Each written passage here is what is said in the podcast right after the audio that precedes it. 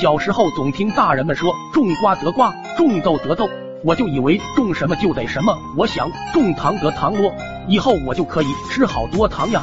我到了晚上，我走到院子里，一手拿铲子，一手拿糖果。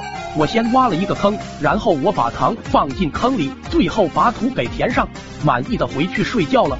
躺在床上一直在想，我不可以这么自私。爸爸妈妈养我这么辛苦，天天出去赚钱，我也要帮他们分担一点。于是我悄悄进入爸爸妈妈的房间，趁他们还在睡觉的时候，把他们的钱包也拿走了，想着我要去种很多很多钱出来给他们花。路过客厅时，发现家里的很多东西也太老旧了，于是一个伟大的想法又冒出来了。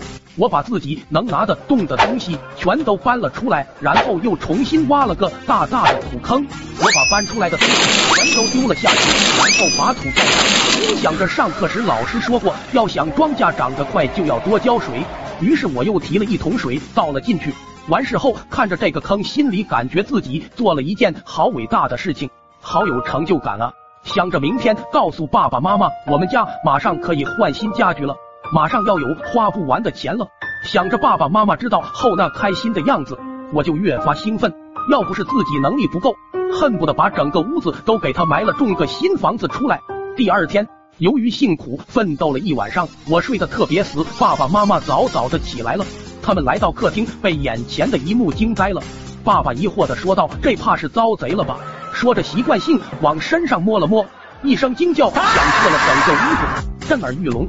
土拨鼠的声音大家都听过吧？然后爸爸脸色沉重说道：“这贼胆子也太大了，怎么把我钱包也顺走了？”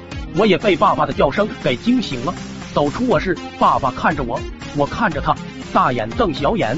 爸爸开口说道：“二蛋，你没事吧？昨晚我们家进贼了，东西都被偷走了。爸爸现在报警，你别怕啊。”爸爸说完，本来迷糊的我瞬间清醒了过来，这是要报警，那不是要抓我吗？这怎么能行？我赶紧跟爸爸讲我昨晚的丰功伟绩，一边讲一边心想着爸爸会怎么奖励我。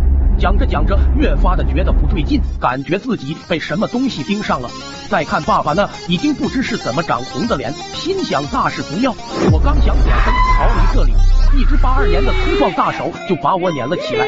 后面发生了什么，我也不用说了。反正自那以后，我们家确实都换上了新家具，埋在坑里的东西因为都进了水，都不能用了，也算是完成了我伟大的计划。